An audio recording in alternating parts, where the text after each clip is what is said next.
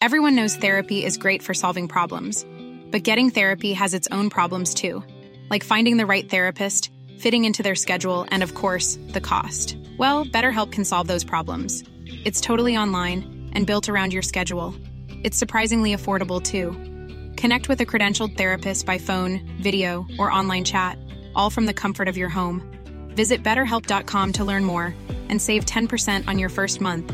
That's BetterHelp H E L P.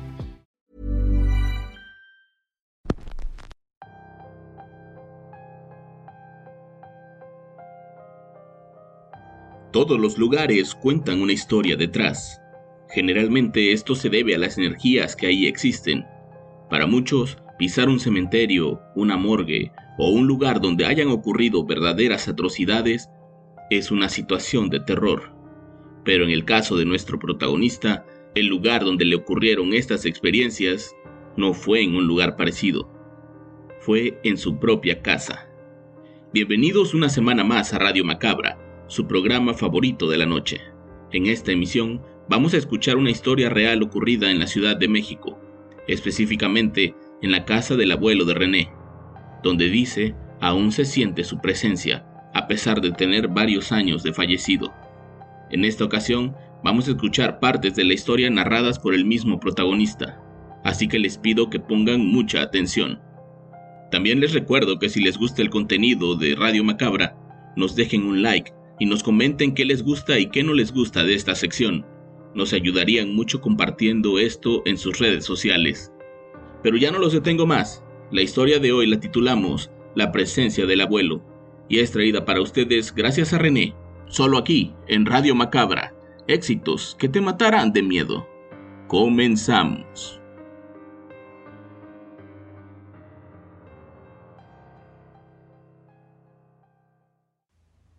Me animé a mandar esta historia ya que hace poco estaba escuchando su programa y me encontré con un video titulado Apariciones de despedida. Ese tema es bastante personal, al menos en mi familia, pues desde que falleció mi abuelo, casi todos hemos sentido o visto cosas extrañas que nos recuerdan a él. Si bien a mí en lo personal no me ha tocado ver una aparición como esas, se ha llegado a tener experiencias poco usuales que nosotros creemos están relacionadas con el abuelo. Sin duda, a quienes más les ocurren estos extraños eventos son a una tía y a mi propia abuela. Justamente una de las más recordadas sucede el mismo día del fallecimiento de mi abuelo. Todos estaban vueltos locos, corriendo de un lado a otro, como ocupándose con la intención de olvidar por unos minutos lo que había pasado. En la casa de los abuelos únicamente había un baño, por lo que, al haber mucha gente, el tema de la ducha se volvía un caos. Mi tía estaba en el cuarto de mi otra tía, esperando a que mi abuela se bañara. Entonces, en el cuarto de mi tía, la puerta daba hacia las escaleras.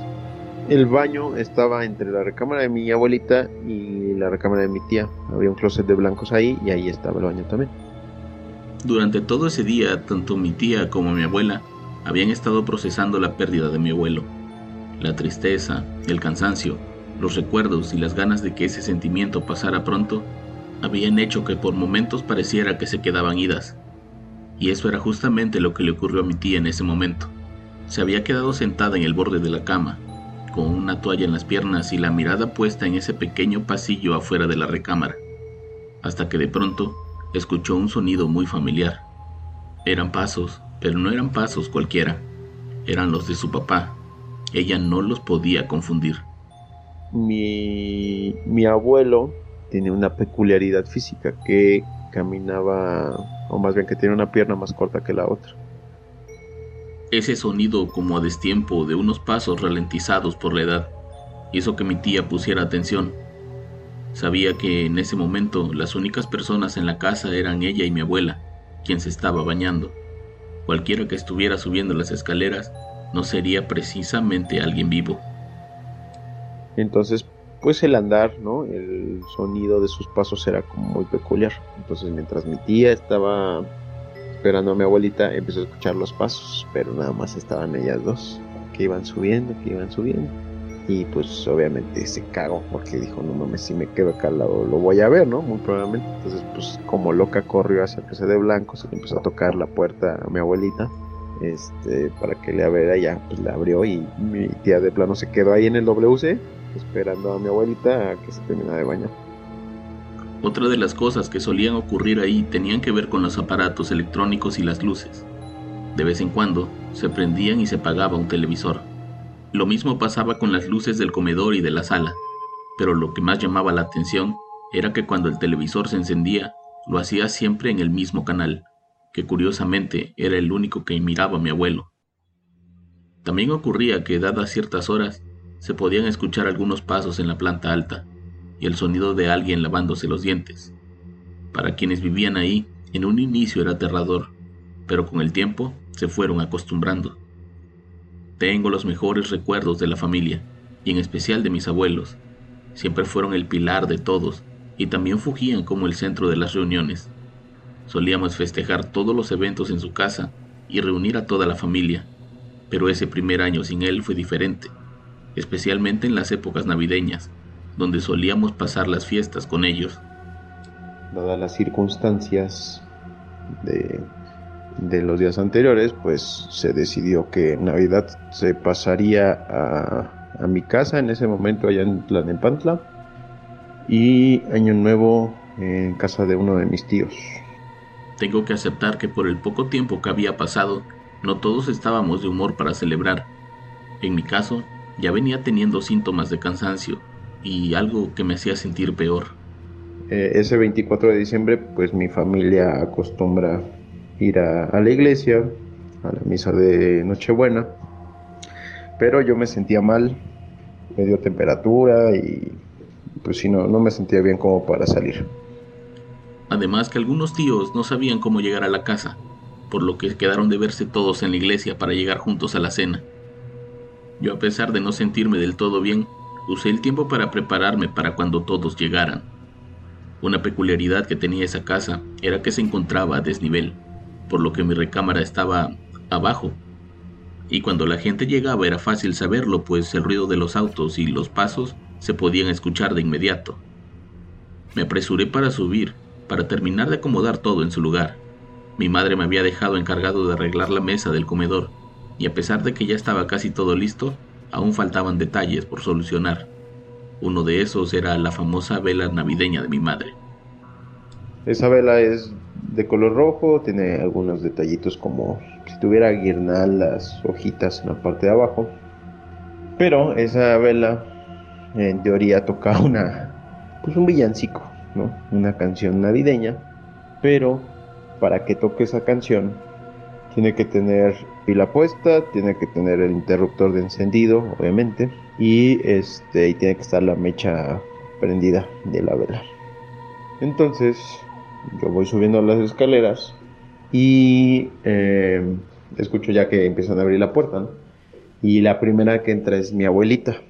Entonces, al momento en que literal abre la puerta, como que entra un poquito de aire y empieza a tocar la canción La Vela.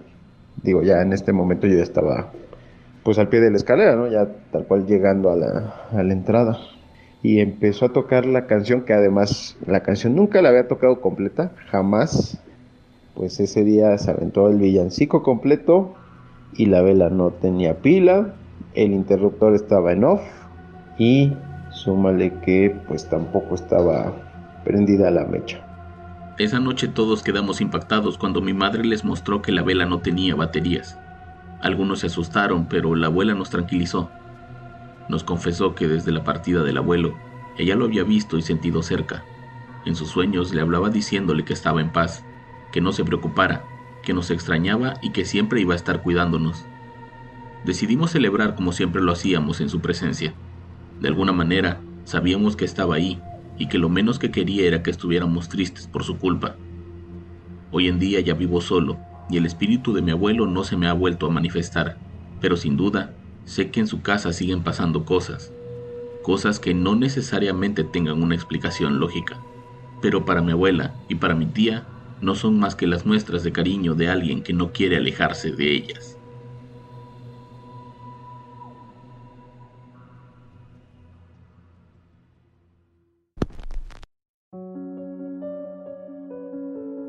Espero les haya gustado este episodio. Quiero agradecer a René por compartirnos sus experiencias y a ustedes por siempre estar aquí. Yo los espero la próxima semana con más historias y con más Radio Macabra, éxitos que te matarán de miedo. Buenas noches.